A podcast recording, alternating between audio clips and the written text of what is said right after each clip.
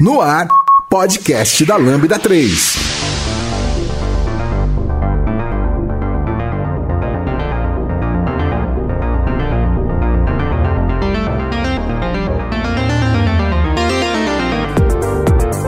Oi, eu sou o Lucas Teles, esse é o podcast da Lambda 3. E hoje vamos falar sobre Solid. Aqui comigo estão Marcela Carvalho, Daniela Rocha.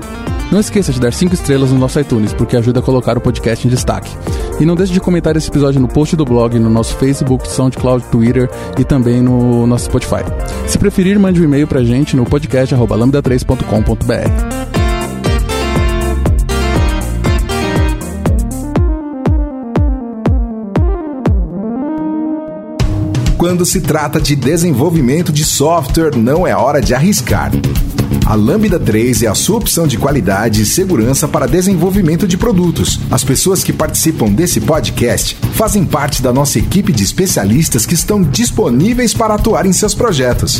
Criando uma startup? Equipe da empresa com problemas de entrega? Nós podemos ajudar. Acesse agora mesmo lambda3.com.br e entre em contato para saber mais sobre desenvolvimento de software sob medida.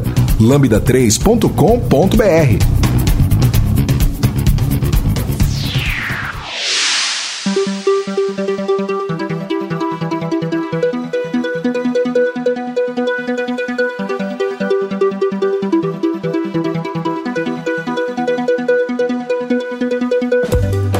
É, gente, então Solid, né? Solid é. A gente escuta falar tanto, né? Como uh, práticas que a gente tem que, que seguir, pra, principalmente para orientação a objeto, certo? É um termo cunhado pelo Uncle Bob, né? Conhecido também como o Robert Martin, que é conhecido como Uncle Bob certo? Ele fez isso num paper chamado Design Principles e Design Patterns. É, nessa época não tinha a ideia de Solid, o nome não. É, esse acrônimo foi feito por um cara chamado Michael Feathers. O Uncle Bob fala que ele recebeu um e-mail falando assim: oh, se você reorganizar aí os, esses acrônimos que você criou, a gente consegue criar a palavra Solid. Não foi criado pelo Uncle Bob, mas foi é, disseminado como Solid a partir desse artigo que ele criou. Isso. É, durante o desenvolvimento, quando a gente usa orientação a objetos, a gente pode ficar exposto a uma série de problemas que o Solid indica caminhos para resolver esses tipos de problema. Ah, legal.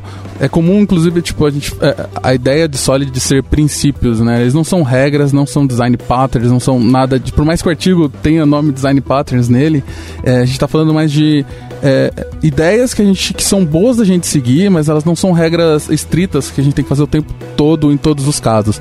Mas é, são formas de da gente conseguir desenvolver e criar software de uma forma melhor, né? Principalmente no, no mundo de orientação a objeto. É, é, basicamente é um princípio para cada letra, né? Então o Solid ele é um acrônimo de acrônimos. É, a gente tem. O, acho que é uma forma mais fácil de falar sobre Solid é falar sobre os, os princípios em si, certo? O primeiro princípio é o Single Responsibility Principle, que é o princípio de responsabilidade única, que diz que cada classe deve ter somente um motivo para ser alterada, né? Ela só tem uma responsabilidade. O motivo seria tanto para uma classe, um método, ou às vezes dependendo de como a pessoa está organizando a sua estrutura, talvez até mesmo se ela cria uma pasta que é para um determinado assunto, então ela colocar coisas também referentes àquele assunto e não misturar as coisas. Ah, sim. Eu gosto muito dessa ideia que o, que o Uncle Bob colocou no artigo, que é uma classe. O, na verdade, ele até fala, ele nem fala de classe, assim, tipo, muitas coisas do Solid eles podem ser utilizados não necessariamente só para orientação a objetos, você consegue usar isso para qualquer tipo de desenvolvimento de software. Então, quando você está falando de responsabilidade única, é muito genérico, né? O que é responsabilidade única, certo? O que é o mínimo possível que uma classe tem que fazer? E aí ele traz essa ideia de você ter que ter apenas um motivo para mudar.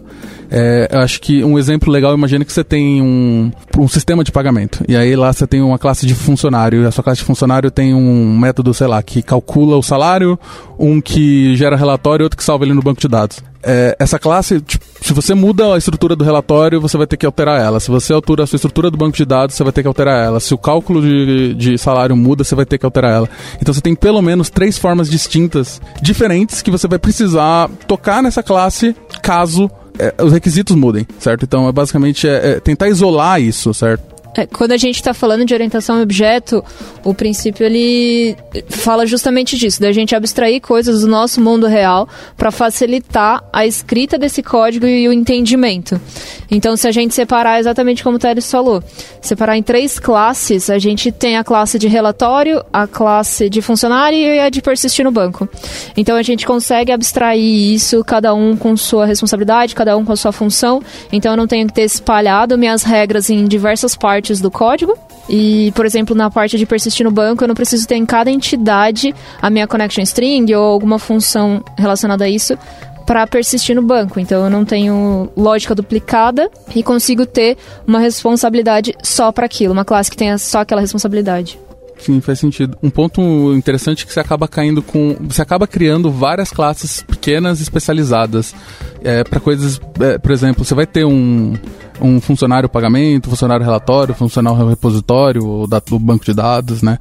É, e na prática isso uma coisa que a gente vê no, no dia a dia é aquela classe que normalmente te, tem um sufixo chamado manager, né? Tipo, ah, tem um funcionário manager. Ah, o que, que ela faz? Ela faz tudo de funcionário.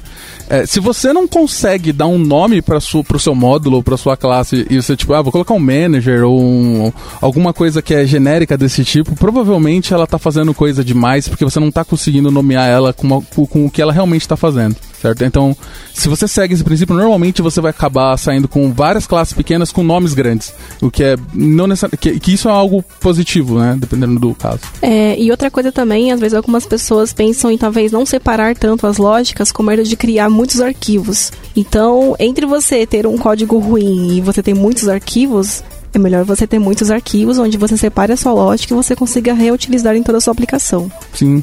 E o, assim, os, os princípios do Solid, de forma geral, eles se complementam, né? Então a gente vai falar de outras coisas aqui que é, é a ideia do, do, do princípio da responsabilidade única, ela vai se aplicar para ajudar você a atingir os objetivos dos outros princípios também. E falando nisso, vamos pro próximo, né? Que é o Open Close Principle que é né, o princípio do aberto e fechado. Nessa classe, então, é, você tem a capacidade de você poder estender um comportamento de uma classe sem a necessidade de você modificá-la.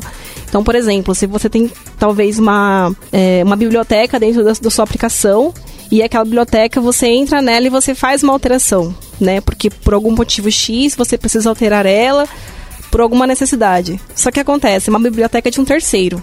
Então amanhã ou depois vai surgir uma atualização e quando vir essa atualização, o que, que vai acontecer, né?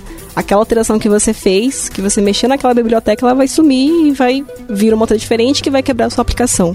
Então eu acho que é mais ou menos isso. Você tem que ter cuidado com o que você tem que mexer, essa questão do aberto e fechado, você ser capaz apenas de, de estender essa, essa biblioteca, você apenas utilizar ela. E não você entrar e modificar, né? Dependendo do contexto. Uma coisa que eu acho legal desse princípio, que é, por mais que eu tenha falado que todos os princípios eles são definidos no artigo do, do Uncle Bob, é, nenhum deles foi inventado por ele. Isso foram coisas que ele buscou do que já existia na literatura e na, no, na vivência dele de desenvolvimento, certo? O, a ideia do Open Close Principle ele veio de um livro chamado Object Oriented Software Construction, que é do Bertrand Meyer. É, e lá ele vai descrever e decorrer muito mais sobre isso. É um livro bem legal, vale a pena dar uma olhada. É, ele fala que módulos devem ser fechados para alteração e abertos para extensão, que é exatamente o que a Dani falou. Só que eu acho que isso não, não é só para código que você não tem controle, isso inclui também coisas que você está fazendo. Por exemplo, se você vai construir alguma coisa, você tem que construir, construir ela de forma que você consegue estender sem alterar. E aí, como é que você faz isso? Porque parece um pouco contraditório quando você fala isso, parece estranho. Mas é, você vai usar técnicas de OO, né? Tipo polimorfismo, interfaces, é, abstrações de forma geral, até mesmo é, em quesito de funções, ele vai. Se você pegar na ideia do livro, ele vai bem ao extremo, tipo. É, qualquer dependência que você não tenha controle, ela tem que ser uma abstração, ou qualquer dependência que seja uma função tem que ser uma função pura, porque você tem controle sobre aquilo. E aí a ideia é você isolar o código que muda, né? Um código que muda bastante. É um código que você é, vai deixar isolado do código que não muda. Esse código que não muda é um, um, código que você não precisa mexer. Então você abstrai todas as dependências dele, certo? Com interfaces, com, com classes abstratas, com funções e etc. De forma que você consegue adicionar funcionalidades nele sem ter que se preocupar em alterar ele. Sim, acho que um exemplo bom disso, se fosse para ter, por exemplo, dentro da nossa aplicação, um desenvolvimento nosso. Então, se a gente tivesse, por exemplo, uma classe conta é, que dentro a gente teria métodos referentes à conta poupança e conta corrente.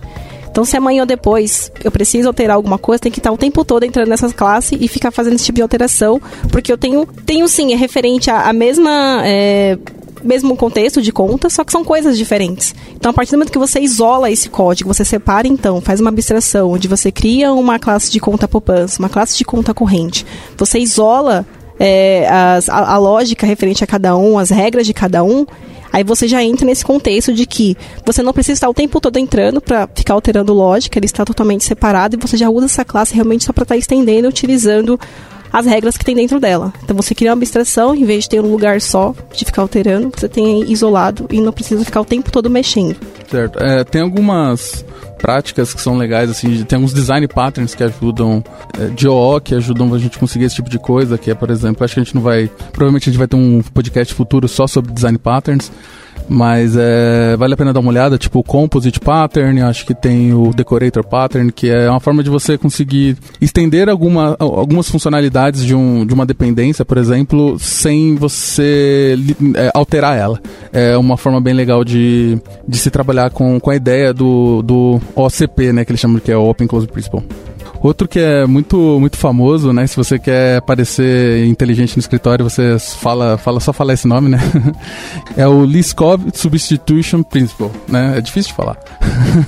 é, e esse princípio, à primeira vista, parece até complicado, né? É, mas ele diz basicamente que se uma entidade X herda de uma entidade Y, então a entidade Y deve se comportar igual à entidade X. Ou seja, a Y é a entidade base e ela deve responder por todas as entidades filhas dela, incluindo a X. Então, se eu herdo é, de, um, de uma classe, ela tem que estar tá relacionada com aquilo e todos os métodos dessa superclasse têm que fazer sentido para que para essa classe que a compõe. É, eles também tendem a dizer que é, o subtipo deve poder ser utilizado como seu tipo base sem nenhuma surpresa.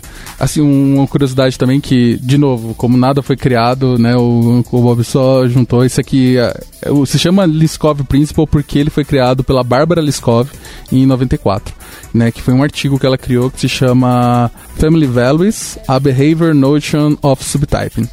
É, bem, é um artigo também interessante, você acha, você acha de graça na internet, acho que vale a pena a lida, por mais que ele tenha um, um, cunho meio matemático e seja um pouco difícil de entender, mas, bem, vale a pena entender porque é, é a origem do, do princípio de forma geral. Ah, eu gosto muito, tem um exemplo que é muito bom para descrever como essa ideia que os subtipos devem ser utilizados como tipos, isso tem uma, tem uma relação muito íntima com a ideia de herança, né? Porque você está pensando que você vai usar um subtipo e tal, normalmente a gente sempre fala de herança. Imagina que eu tenho um quadrado, uma classe quadrado e uma classe retângulo, certo? A minha classe quadrado faz sentido, porque você vai falar, beleza, um quadrado é um retângulo. Então eu vou herdar a minha classe quadrado da classe retângulo, certo? É, mas o que, que eu preciso no retângulo para ele existir? Eu preciso de pelo menos do, dois valores, né? Que é altura e largura. A partir do momento que eu herdo o meu quadrado do retângulo, ele tá. Ele tá. O quadrado só precisa de um valor.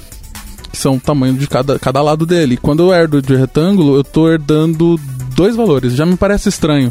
Por mais que o quadrado seja um retângulo, é, de... eu estou herdando mais valores do que eu preciso. E a gente pode levar mais para frente, porque, um, por exemplo, uma classe, a classe retângulo pode ter um método chamado set height set width. E aí, o que significa set height para um quadrado? Né? É, isso eu vou, eu vou, assumir que se eu dar um set height ele vai alterar a altura. Só que eu estou alterando coisas que não deveriam. Aí imagina que eu tenho é, alguém está desenvolvendo um software que ele vai estar tá consumindo a classe retângulo e em algum momento ele está chamando o set width e falando, beleza, eu tô, eu acredito que se eu alterar isso aqui, só vai alterar a largura, porque eu tô, sei lá, eu tô fazendo isso pro meu domínio lá, alguma coisa específica. E ele vai ter um efeito colateral de algo que ele não espera. Se, quando isso acontecer, ele provavelmente vai dar um erro, alguma coisa vai dar errada, e em algum momento ele vai, vai ter que colocar, beleza, é, tem, tem quadrados nesse sistema, eles não respeitam as regras do retângulo, então eu vou ter que colocar um if quadrado. Quando você faz isso, você começa a violar o princípio do open close, porque você está criando uma relação íntima, uma dependência com um quadrado que é uma, uma coisa específica e não algo genérico. Porque assim, no código, quando você faz herança, tudo funciona, só que você não pode quebrar, por exemplo, a funcionalidade da, da classe base com suas funções. É, é, tipo dar um throw exception quando você herda de alguma coisa no método, porque você não sabe como é que implementa. Quando você vê, você já vê que tem um design pobre ali, porque ele está errado. Certo? Intrinsecamente aquilo não faz sentido. É, e assim, é, não é só a gente que faz isso. Acho que no próprio .NET, se você olhar, por exemplo, o array, ele herda da classe iList. Só que a iList tem ADD. Array é mutável, é imutável. Se você dá um ADD num array, que tava, se você passou via iList, ele dá erro. Então, né, até a própria Microsoft erra. Sim, esse erro acho que é o mais comum de acontecer é pelo fato da gente querer reutilizar código. Então eu tenho uma classe base que faz quase tudo que a minha específica faz. Então eu vou querer dar para ter parte desse comportamento, mas é exatamente o que o Teres falou, alguma coisa não combina ali e não dá para substituir a classe filha pela base, né? É, existe muito muita polêmica sobre a ideia da herança, tem linguagens hoje mais modernas que elas inclusive é, elas é, elas dropam totalmente a ideia de herança, que elas não existem, você só pode fazer a partir de composição as coisas. É, e assim, herança é. Normalmente, usar herança para compartilhar código é algo que é considerado errado, porque você não. Né, você não. É, existem outras formas de você fazer isso de forma segura, né, por exemplo, composição. Certo? Quando você faz herança, você está prevendo o futuro que aquilo vai agir como a sua base, só que você não tem. Normalmente a gente não tem como dizer isso a longo prazo que aquilo vai funcionar, a gente está criando uma acoplação forte acoplamento forte. E normalmente isso vai dar dor de cabeça no futuro, né?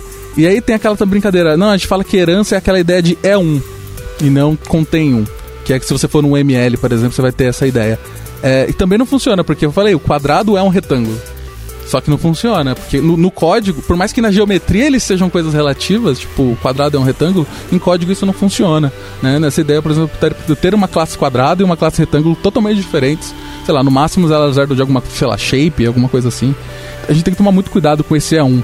Um outro exemplo muito legal desse tipo de problema, que, por exemplo, no papel fica maravilhoso. Por exemplo, o número inteiro é um número real, e o número real é um número complexo. Aí você vai pensar um inteiro hoje, ele é representado em código, por é, em computação como um, sei lá, de, ele vai de 16 a 64, a 64 bits.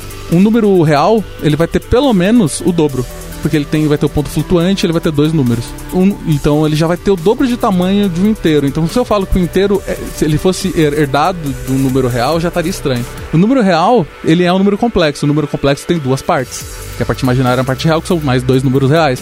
Por mais que em português isso faça sentido, em código não faz, porque não funciona desse jeito. Então tem que tomar muito, muito cuidado, certo? E principalmente quando a gente está, assim, quando eu falando de herança, o mesmo vale para implementação de interface, por exemplo, certo? Não adianta nada você implementar uma interface e tá fazendo alguma coisa que não, não é prevista na, no, no, naquele contrato, sei lá, tipo, lançar uma exception porque você não tem uma implementação para aquilo. Então tem algum problema, na verdade, de design no seu código.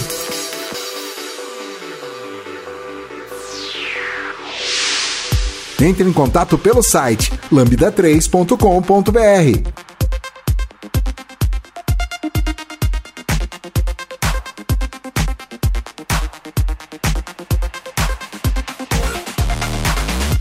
É, o próximo princípio, né, é o ISP, é o Interface Segregation Principle, que é o princípio da segregação de interfaces. Né? Então aqui é, muitas interfaces específicas elas são melhores do que uma interface única, né? Então, acho que um exemplo assim, sei lá, é, por exemplo, eu tenho uma classe de pessoa, por exemplo. Então, nessa classe de pessoa, talvez eu tenha uma interface de pessoa. Então, talvez aqui dentro eu tenha é, algum método de, sei lá, de salvar, de gravar o salário, né? Talvez. Só que eu tô tendo dois, duas classes filhas, que é um professor e um aluno, talvez. Tá, no professor faz sentido, né? Que eu tenho que fazer a gravação do salário, do salário dele, fazer o cálculo, enfim. Agora do aluno não. Então talvez a gente tenha numa única interface, a gente quer colocar vários métodos, né, que sejam para pessoas. Só que a gente tem vários tipos de pessoas. A gente pode ter professor, aluno, é, sei lá, comprador. Então nem para todo mundo vai fazer o mesmo sentido. Então acho que aqui a ideia seria a gente criar classes específicas para cada uma dessas classes. Então de professor eu vou ter lá é, métodos que vão fazer a parte de gravar o salário dele, não sei, de, de ter as matérias dele e dos alunos também. Do aluno posso ter também a parte quais são as matérias dele, só que eu não tenho a parte do salário. Então acho que seria mais ou menos isso. Você não criar uma única interface para tudo. Você criar interfaces específicas para cada classe. O, no artigo também ele descreve que nenhuma classe deveria depender de métodos que não precisam, certo? No seu exemplo, a gente está tratando a ideia de eu estou construindo uma interface e eu não vou fazer uma, uma super interface para que faz tudo, eu vou, vou, vou, segregar ela. Tem o outro lado que é o de quem está usando, ou seja, você está criando um, uma classe normal, você está criando um módulo lá para resolver algum problema. E aí, por exemplo, você tem dependências nesse modo. Sei lá, eu tenho um repositório que eu vou usar no meu, sei lá, no meu cadastro de cliente. Só que eu só estou usando do repositório o método de buscar.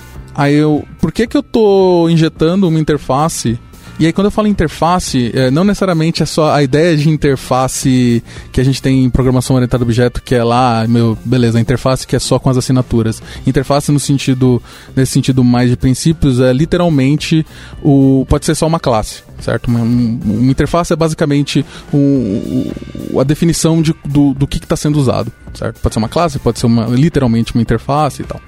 Mas é, imagina que você só está usando o método de busca. Então, ao invés de você receber um repositório completo, você vai ter um, uma, uma, uma, interface é, especializada para aquele seu contexto, que ela só tem o um método de busca e devolve um usuário. Então, você não está dependendo de nada que seja é, externo do, da sua classe, porque aquela interface é específica para o seu contexto e você não tem dependência de coisas que você não usa, porque quando você injeta uma interface com mais métodos que você está usando, você está tendo dependências de coisas que você não está usando. Então aí você faz isso com todas as suas dependências. O problema é que se você levar isso ao extremo, é, é vai ser absurdamente trabalhoso, porque você literalmente vai ter que criar uma abstração para cada dependência que você usa para cada classe específica. Então, né, tem é uma coisa que tem que tomar cuidado, tem que ter parcimônia. É, só resumindo, então, são duas visões que a gente tem. A gente não pode ter uma interface com todos os métodos que a gente quer, é, que a gente tem para aquela entidade. E nem quando eu consumo, eu, eu implementar uma interface que eu não vou usar todos os métodos. Sim. Eu acho que eles acabam se complementando, né? Se você segue a ideia, você vai seguir, você vai acabar criando a mesma quantidade de interfaces. Você vai ter interfaces pequenas especializadas para cada parte do seu sistema. Bacana. É, acho que na prática ela segue junto. Uma coisa interessante que isso, quando a gente está falando de linguagens é, estaticamente tipadas, é, a gente tem essa preocupação, né? Porque a gente tem essa segurança da, dos métodos que fazem parte das minhas dependências. Quando você está falando de linguagens dinâmicas, tipo JavaScript ou Ruby, você intrinsecamente você não tem esse problema de dependência, porque eles recebem. É, como não tem tipos, eles não têm nenhuma, nenhum vínculo é, forte com o que está sendo chamado. Então, né, você pode passar qualquer coisa que ele vai chamar aquele método, o clássico duck type. Então você não tem esse tipo de problema, por mais que você tenha é, um, um outro tipo de problema, que talvez seja problema de segurança, que você não sabe se, é, se o que está sendo passado realmente tem aquele método. Bom, e o quinto e último princípio é o Dependency Inversion Principle. Bom, ele diz que devemos depender de abstrações e não de implementações. O que é isso? As entidades de mais alto nível não devem depender das de mais baixo nível. E que não, deve, não devemos depender de detalhes, mas sim de abstrações. No final, é que devemos abstrair o máximo possível. Certo? Na verdade, esse princípio ele é ele é, a gente consegue aplicar melhor se os outros tiverem sido implementados. É todo, todos eles são um complemento, correto? Sim, é, inclusive é, acho que o próprio Uncle Bob fala que uma forma de você conseguir o Open Close Principle é a partir do, do Dependency Inversion, certo? Que você consegue é, separar as coisas de, você vai conseguir separar o, que, o, código que muda do código que não muda, é, usando inversão, é, inversão de dependência. Acho que uma grande vantagem que a gente tem com esse princípio é para facilitar a escrita de testes, talvez. O que, que vocês acham? Também ajuda, né? Porque é, uma das ideias do princípio é que você não vai depender de coisas concretas, você sempre vai depender de coisas abstratas. Que aí também pode até entrar um pouco da ideia do, da, da segregação de interfaces, porque é, você fica muito mais fácil de você testar se você tem coisas abstratas, certo? Você consegue ter controle sobre todas as dependências e testar as partes específicas daquele, daquele módulo sem, sem ter que fazer setups gigantescos de mock, por exemplo. É, isso, eu acho que é isso mesmo que a Marcela falou, né? Para você chegar nesse ponto, nesse, nesse último princípio, todos os outros devem ter sido é, implementados. E realmente, né, depois no final, você consegue ter, é, ser, ter, ele consegue ser mais fácil de ser testado. Só que eu acho que também isso é um conjunto. Eu acho que todo esse conjunto é, do, do Solid em si, é, eu acho que o benefício, assim, os benefícios, assim, dele é realmente essa questão, é de ser, que ele seja fácil de testar, seja fácil de manter, de entender, que seja extensível para alterações com menor esforço. Ele forneça é, o máximo de aproveitamento, né? Então eu acho que quanto mais você consegue entender, que você consegue testar, então quanto mais você consegue separar a sua lógica certinha, que você consegue aplicar os benefícios do Solid, então eu acho que essa é a ideia e é realmente o objetivo dele. É, o Solid ele vem para ajudar a gente a corrigir uma série de problemas, né, que a gente pode encontrar dentro da orientação objeto na hora de escrever o código, que seja a repetição de código, um código sem estrutura, é, ou não está padronizado, se o código é muito rígido, é, dificuldade na execução e de criação de testes, o não reaproveitamento, ou seja, é, a gente está escrevendo a mesma funcionalidade em vários lugares do sistema e a gente não compartilha isso. Então, o Solid ele ajuda a gente a combater esse tipo de problema. Então, a gente vai ter um código com uma fácil manutenção, entendimento, organização, teoricamente, né? Uh, uma arquitetura mais aberta para receber atualização, aplicação de testes com mais facilidade de escrever e mais simples de entender o reaproveitamento do código e a fácil adaptação de mudanças. Acho que isso é um ponto, inclusive, no artigo original do, do Martin, que ele fala muito sobre essa ideia de mudança, né? O quanto que o seu sistema ele é rígido, que ele fala que ele resiste às mudanças, o quanto que ele é frágil, certo? Porque a ideia é você ter um sistema que, se você alterar uma parte, você não vai quebrar outras 10, porque isso não, não, não é sustentável a longo prazo. Mas é, é basicamente essa, essa é, o quanto manutenível é o seu sistema, certo? Isso é para tentar te ajudar nisso. Sim.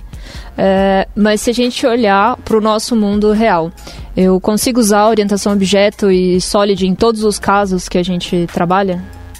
Conseguir você até consegue. O problema é que eu acho que ele é inviável, né? Porque tem coisas que se você, se você não dá para seguir todos os princípios, eu acho que o extremo o tempo todo. Se você for seguir o ISP e o, GI ao extremo, você vai acabar tendo uma explosão de interfaces de classes gigantescas.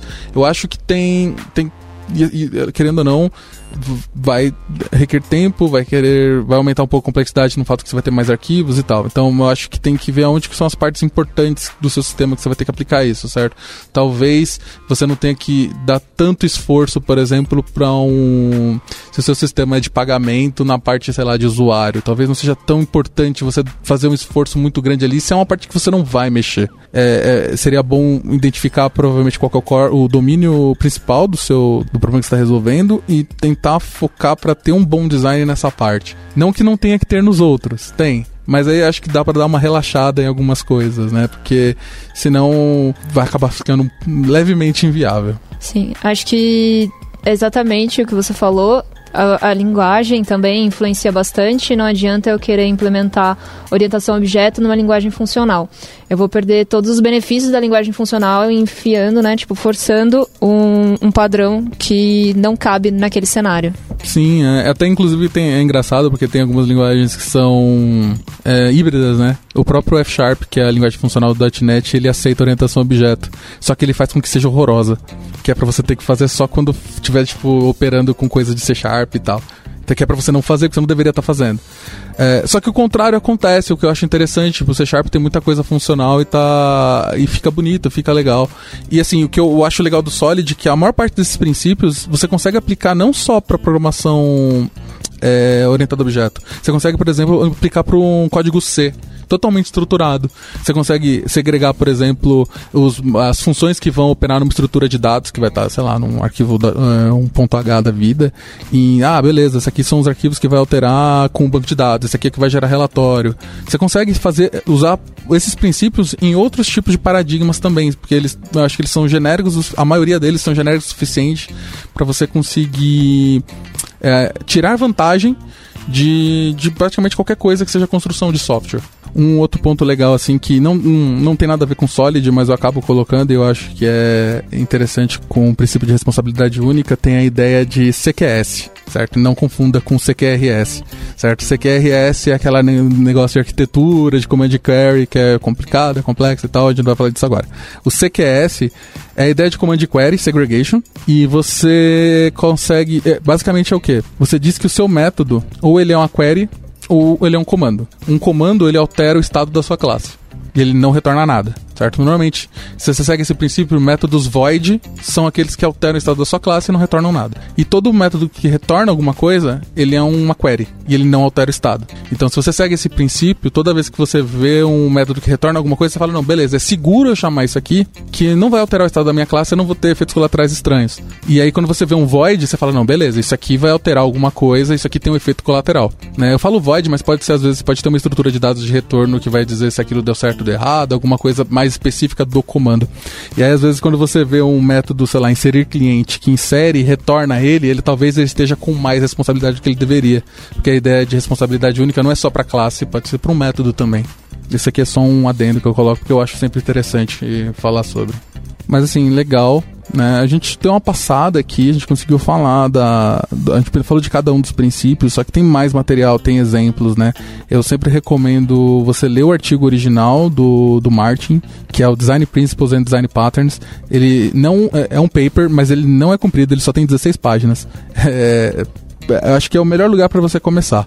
É, eu li um livro que é bem bacana, que é Orientação a Objetos e Solid para Ninjas, do Maurício Anishi. Muito bom. Ele é bem claro, a gente consegue absorver facilmente os conceitos, eu achei bem bacana.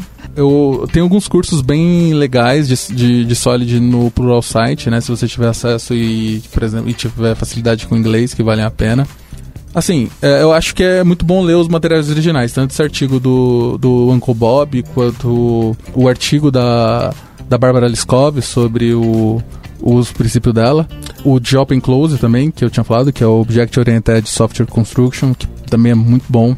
E ele fala muito mais sobre isso, na verdade. Mais do que isso, na verdade. E vale bastante a pena. Eu acho que por mais que a gente, a gente vê no mercado o pessoal falando muito de Solid, assim, tipo, ah, Solid, a gente respeita as coisas de orientação objeto e tal, mas na prática, quando você vê, não, né? Não, a gente não, não acontece. É, e como o Solid, a gente falou bastante de orientação objeto, o Solid daí para ajudar a gente na orientação objeto, vale reforçar todo estudo em cima de orientação a objeto. Assim, né, dos princípios, né, que você tem, tem o polimorfismo, abstração e encapsulamento lá, os pilares, a gente tem que, tem, querendo ou não, a gente tem que estudar, né? Eu sou uma pessoa suspeita porque eu não sou muito fã de, ó, de orientação a objetos de forma geral, né? Eu sou garoto funcional. É, é absurdamente importante porque no mercado, é, o que a gente tem de coisas de, de, de linguagens grandes são orientados a objeto.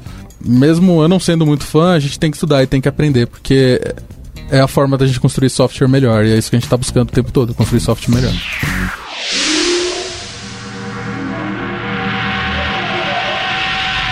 Ouça o podcast da Lambda 3 no seu aplicativo preferido.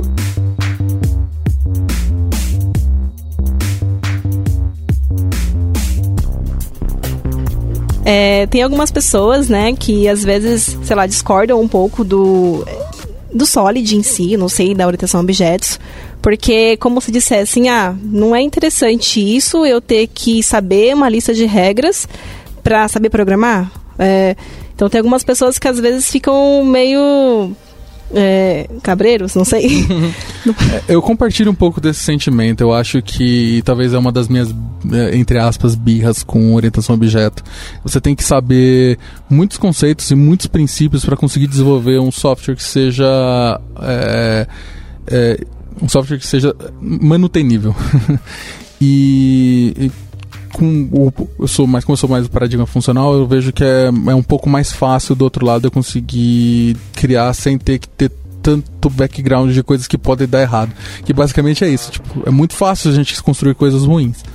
Mas ao mesmo tempo, é, a gente tem que ler princípios o tempo todo. O tempo todo a gente está lendo e tentando descobrir como fazer coisas melhor. Então, é, querendo ou não, mesmo que você esteja trabalhando com outros tipos de linguagem, outros tipos de paradigma, você vai ter que ler, vai ter que ver os princípios, vai ter que ver as formas corretas, de, as formas que as pessoas já descobriram de como fazer aquilo melhor.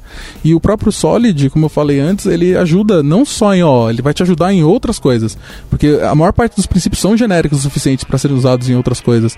Então eu, eu ainda vejo valor, eu acho que é, que é positivo no final das contas. É, e como o Teles falou até no início do podcast, né? É, não é uma regra, a gente não tem que implementar isso, mas pessoas tiveram dores e propuseram soluções. Então, para cada situação a gente tem que ponderar e ver se cabe dentro daquele cenário, mas estão para nos ajudar. Sim, às vezes a gente.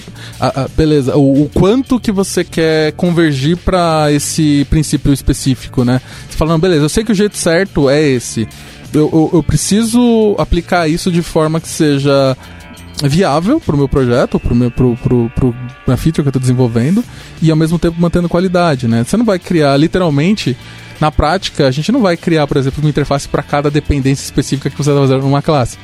Mas é, talvez, em algum caso específico, seja importante ter isso. Você saber que isso seria a forma correta, uma forma boa, para às vezes, para um sistema, uma parte do seu sistema que está alterando muito pouco, você quer isolar ela. Então, ter esse conhecimento é positivo. Eu sempre falo que é, não tem problema, às vezes, você ignorar os princípios que são importantes a partir, a partir do momento que você sabe o valor deles e você está comprando essa, é, é, essa desobediência, que você sabe que isso vai te trazer alguma coisa, certo? Tem sempre exceções. Sim, até porque, é, como foi falado no início, né? Essa, o Solid em si, você pode aplicar, não sei se todos ou pelo menos alguns deles, em vários tipos de linguagem de programação, né? Então, tanto estrutural, é, funcional, o orientação a objetos. Então, essa primeira parte mesmo, do princípio da responsabilidade única, você tem que, não sei, né? Eu acho que tem que aplicar isso, né, em qualquer tipo de linguagem, porque você vai criar um método, uma função, ela tem que ter só uma responsabilidade. Sim, é, em funcional então... isso é muito forte, inclusive, que é a ideia de que uma função tem que fazer uma coisa só muito bem, mas apenas uma coisa. Então essa ideia de responsabilidade ela é bem, bem disseminada lá também. Então não vou falei, não é algo só de ó, é, mas aí eu vou fazer um pouco do advogado do diabo.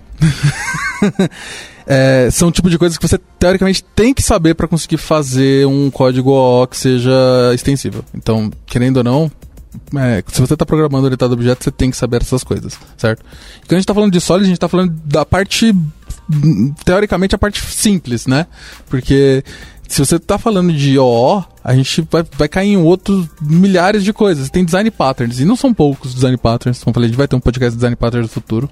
É, a gente está falando de DDD, né, Domain Driven Design, que também não é específico para OO, mas existe um, um material que circunda a orientação a objetos em cima de DDD que é gigantesco e é cheio de princípios, cheio de padrões, cheio de, de complexidades, né?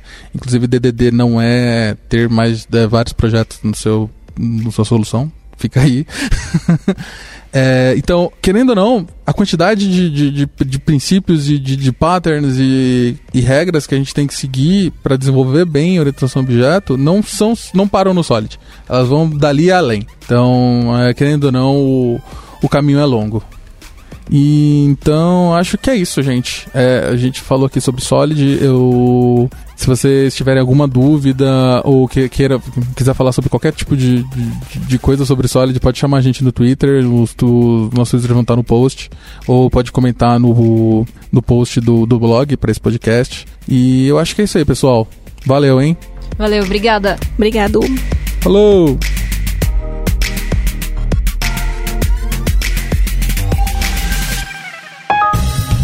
Você ouviu mais um episódio do podcast da Lambda 3. Indique para seus amigos esse podcast. Temos também um feed só com assuntos diversos e outro que mistura assuntos diversos e tecnologia. Toda sexta-feira, sempre com o pessoal animado da Lambda 3. Se você tem um podcast e quer gravar num estúdio legal, nosso espaço está aberto para você. É um estúdio isolado acusticamente, com uma mesa de gravação e microfones profissionais para até cinco pessoas. Tudo de graça. A ideia é estimular o podcast no Brasil. Pode ser sobre qualquer assunto. Fale com a gente pelo e-mail podcast@lambda3.com.br.